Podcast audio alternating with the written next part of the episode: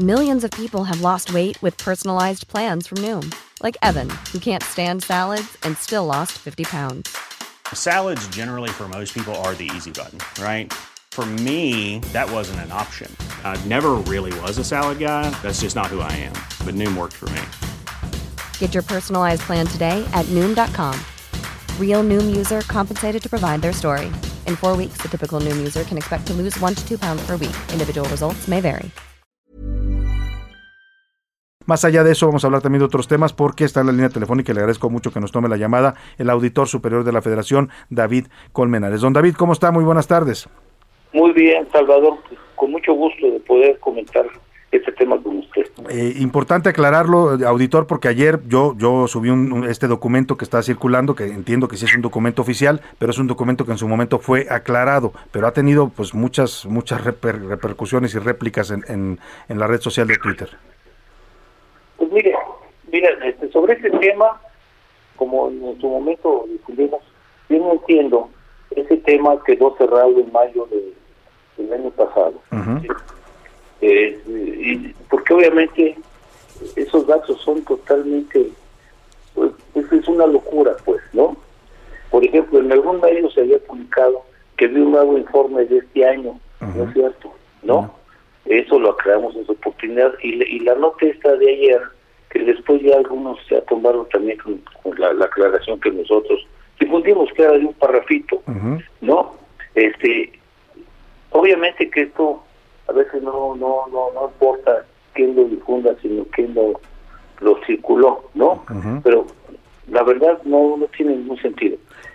Este, el, lo correcto es que en mayo de 2021 publicamos el documento Costo del esquema de financiamiento, construcción y terminación anticipada de contratos del NAIM al 31 de diciembre de 2019, después de, un, de una etapa de confronta, como marca la ley, entre el organismo habitado, el Grupo Aeroportuario de la Ciudad de México, y un grupo de trabajo especial que formamos con tres eh, destacados profesionales de la Auditoría Superior.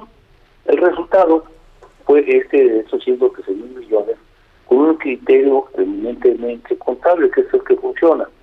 Entonces no ha habido ni un documento nuevo, ni obviamente la cifra que se manejó en ese momento era era era, era otra, era la de 500 y tantos, pero la cifra definitiva es esta. 113 mil millones.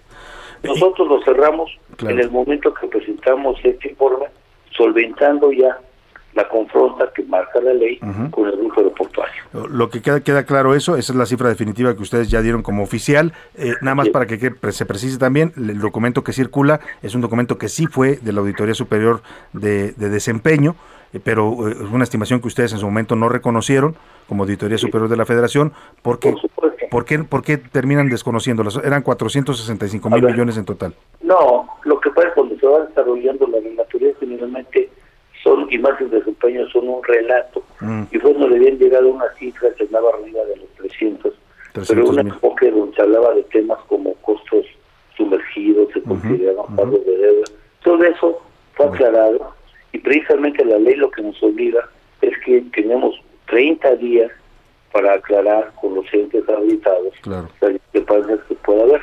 Generalmente la autoridad de desempeño no te presenta cifras de esa naturaleza. Bueno, se hizo, se, difundió públicamente y ahí empezó la polémica. Y ya, fue mediático. Y luego ya este, con el proceso de trabajo en el grupo aeroportuario, que obviamente estaba estaba en contacto con la Secretaría de Hacienda y eh, nosotros pues llegamos a e, ese grupo que integramos llegó esa cantidad. Claro. Entonces, este, definitivamente para nosotros la cifra única y definitiva fueron 113.327 millones de pesos. Es un tema que no hemos vuelto a tocar desde esa fecha. alguien, por ahí circuló estos documentos, ¿no? Que eran de, de 2021. Sí, pero cuenta que eran documentos de trabajo. Sí, sí, sí, sí, que no eran documentos definitivos. Nosotros ya está definitivo, ¿no? este Como hemos tratado de aclararlo, no hay ningún documento de definitivamente nuevo. Pues ahí está, ahí está la aclaración que hace el auditor superior de la Federación. Y, le quiero preguntar, no, al contrario, al contrario, gracias a usted, auditor, por la confianza. Y le quiero preguntar también, mm, entrega usted esta, esta próxima semana la cuenta pública eh, de 2020, ya el informe, la tercera entrega de fiscalización de esta cuenta pública. ¿Cómo viene, eh, auditor, y qué vamos a encontrar en este informe de la auditoría? Pues vamos a encontrar una gran cantidad de, de auditoría, pasan las mil para completar aproximadamente 1.616, ¿no? En total, de la cuenta pública 2020. Recordemos que nosotros revisamos sobre ejercicios fiscales vencidos. Este, traemos obviamente una gran cantidad de auditorías. Y hay, dos temas que luego se comentan mucho. Traemos en el caso, en el caso de, por ejemplo, de petróleos mexicanos, traemos 32 auditoría. Así que vamos a presentar este en la tercera etapa 19, vamos a presentar este domingo.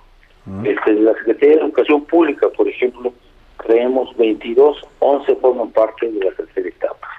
Y otra cosa interesante que también viene en el programa de auditoría para 2021, tenemos una gran cantidad de revisiones. Por ejemplo, traemos en total 54 revisiones a Pemex 27 son auditorías originales y una figura que es como una auditoría derivada de esa auditoría nos da otras 27 y son 54.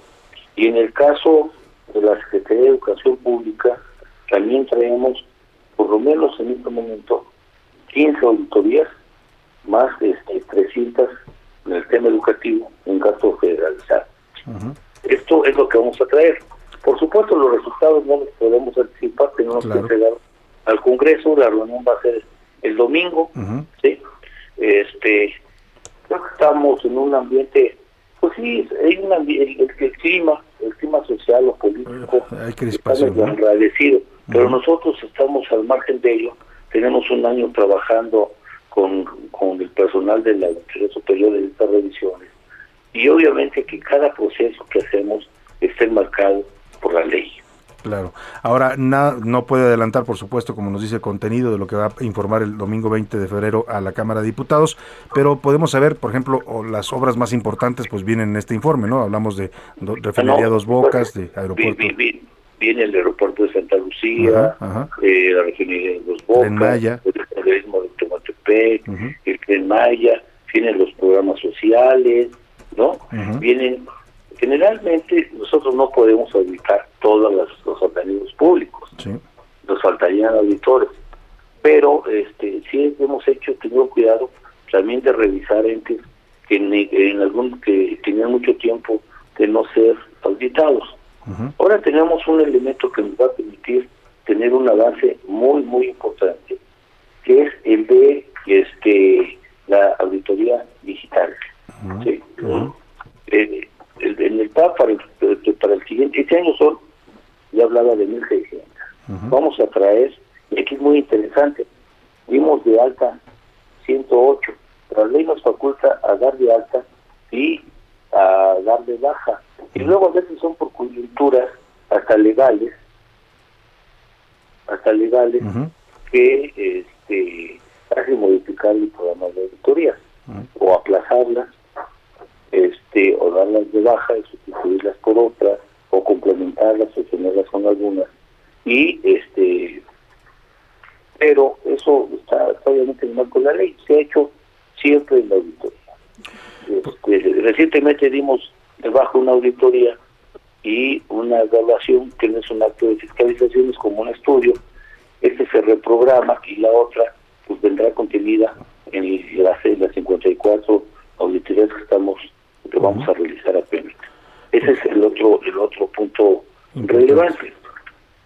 Pues vamos a estar muy atentos, auditor, sin duda a partir del domingo y la próxima semana estaremos viendo a detalle y desmenuzando este informe que usted va a presentar, que sin duda siempre ya es de, interés de público porque estamos hablando del gasto federal y cómo se cómo se realiza este gasto y las observaciones que se hacen al, al mismo ejercicio. Yo estaría la orden para la semana que entra o el siguiente. Sin duda. Lo buscaremos y le agradecemos como siempre, eh, auditor, su disposición.